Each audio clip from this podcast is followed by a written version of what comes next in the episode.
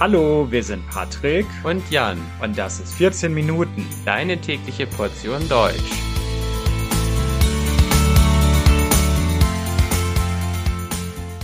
Folge 144 Der lange Weg zur Einheit 4 Der Weg in den NS-Staat Liebe Hörer, wir werden uns heute mit dem dunkelsten Kapitel der deutschen Geschichte auseinandersetzen, nämlich mit dem NS-Staat, der damals auch das Großdeutsche Reich oder das Tausendjährige Reich oder auch das Dritte Reich genannt wurde, und wir werden uns mit der Frage auseinandersetzen, wie es genau dazu kam, dass aus einer Demokratie, aus der Weimarer Republik, dieser NS-Staat, diese Diktatur entstehen konnte. Es handelt sich dabei um eine der meistdiskutierten Fragen in der deutschen Geschichte. In der letzten Folge ging es um die Weimarer Republik, die 1919 ausgerufen wurde, und wie ihr euch erinnern könnt, gab es in der Weimarer Republik viele gesellschaftliche und politische Probleme. Es kam sehr schnell zu politischen Morden an den Führern bestimmter politischer Parteien, es gab wirtschaftliche Probleme weil die Weimarer Republik aufgrund des verlorenen Ersten Weltkrieges Reparaturzahlungen an die ehemaligen Kriegsgegner zahlen musste, und überhaupt kam es den Deutschen damals so vor, als ob die Demokratie von außen aufgezwungen wäre. Also es kam ihnen so vor, als ob sich die Deutschen die Demokratie nicht selbst ausgesucht hätten, sondern als ob die ehemaligen Kriegsgegner des Ersten Weltkrieges gesagt hätten, Deutschland darf keine Monarchie mehr sein und muss eine Demokratie werden, und deshalb waren die Deutschen von Anfang an skeptisch gegenüber dieser Weimarer Republik. War die Weimarer Republik deshalb von Anfang an zum Scheitern verurteilt? Konnte man 1919 schon ahnen, dass die Demokratie 1933 zu Ende sein würde? Dass es automatisch zu einer Diktatur käme? Das kann man so nicht sagen. Es gab auch viele vielversprechende positive Ereignisse in der Weimarer Republik. Beispielsweise wählten die Deutschen in den 1920er Jahren zu einem großen Teil demokratiefreundliche Parteien. Also die demokratischen Parteien, die für die Weimarer Republik für die Demokratie waren, die waren eindeutig in der Mehrzahl. Und Deutschland schaffte es, wieder eine wichtige Rolle in der Weltpolitik zu spielen. Beispielsweise schaffte es Deutschland in den 20er Jahren, dem Völkerbund beizutreten, einer wichtigen Organisation, dem Vorgänger der heutigen UNO. Also Deutschland schaffte es, sich wieder in die Welt zu integrieren und wieder eine wichtige Rolle in der Welt zu spielen. Das alles nützte dann letztlich aber leider nichts, denn ab 1929 kam es zur großen Wirtschaftskrise, die es natürlich nicht nur in Deutschland, sondern weltweit gab.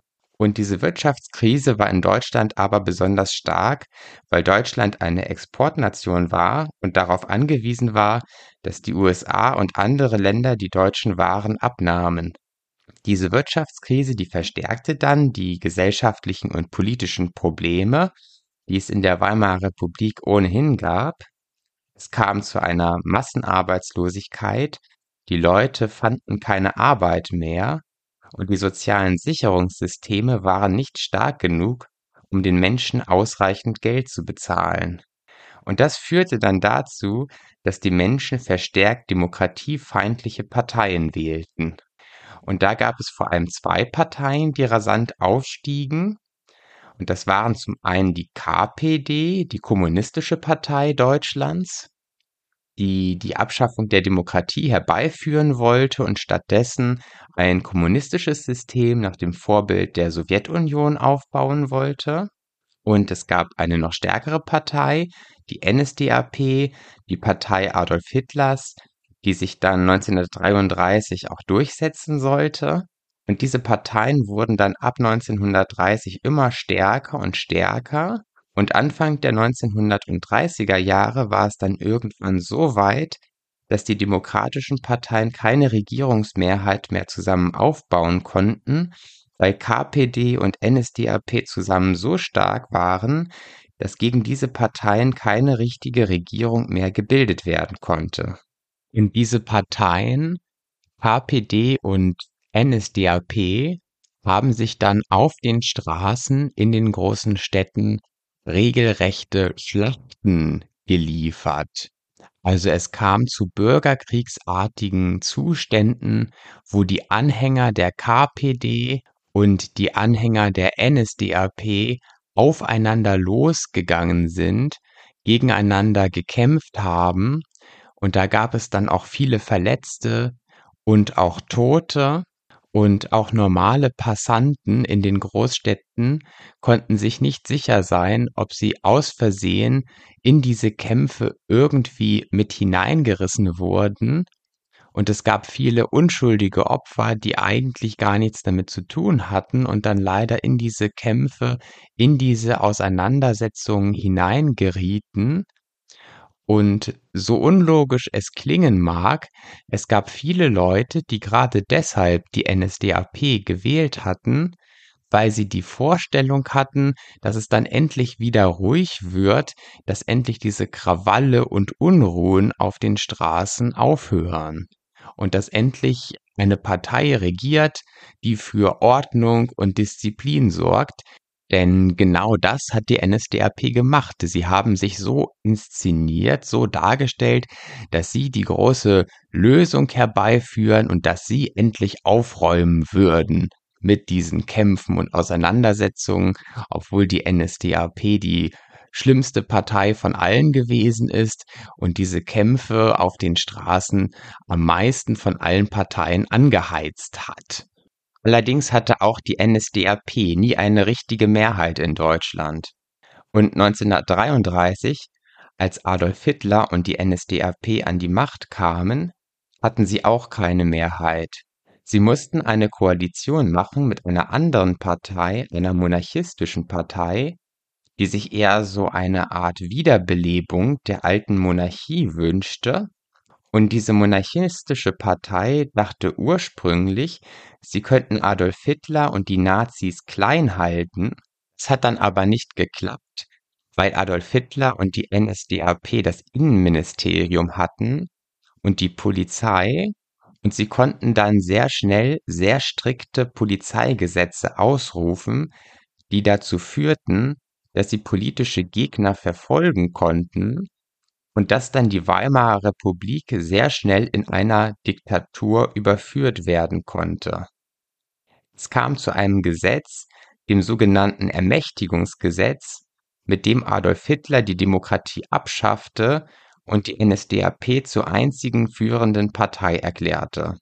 Also alle anderen Parteien wurden abgeschafft. Und das Schlimme an diesem Ermächtigungsgesetz war, dass es damals nur eine einzige Partei gab, die dagegen stimmte, nämlich die SPD. Und alle anderen Parteien stimmten dafür. Die Partei Zentrum beispielsweise, die vorher eigentlich immer eine demokratische Partei war, die wurde Anfang der 1930er Jahre immer mehr von republikfeindlichen, demokratiefeindlichen Personen unterlaufen also immer mehr demokratiefeindliche Personen kamen in diese Partei hinein und auch die Partei Zentrum stimmte schließlich für dieses Ermächtigungsgesetz, also für die Abschaffung der Demokratie.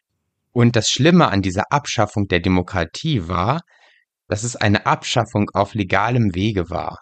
Also in anderen Ländern, wie in Italien beispielsweise, da kam Benito Mussolini durch einen Militärputsch an die Macht. Das war eine Abschaffung der Demokratie, die nicht auf legalem Weg erfolgte. Aber in Deutschland war es so, dass die NSDAP durch Wahlen an die Macht kam. Also sie wurde durch Wahlen immer stärker.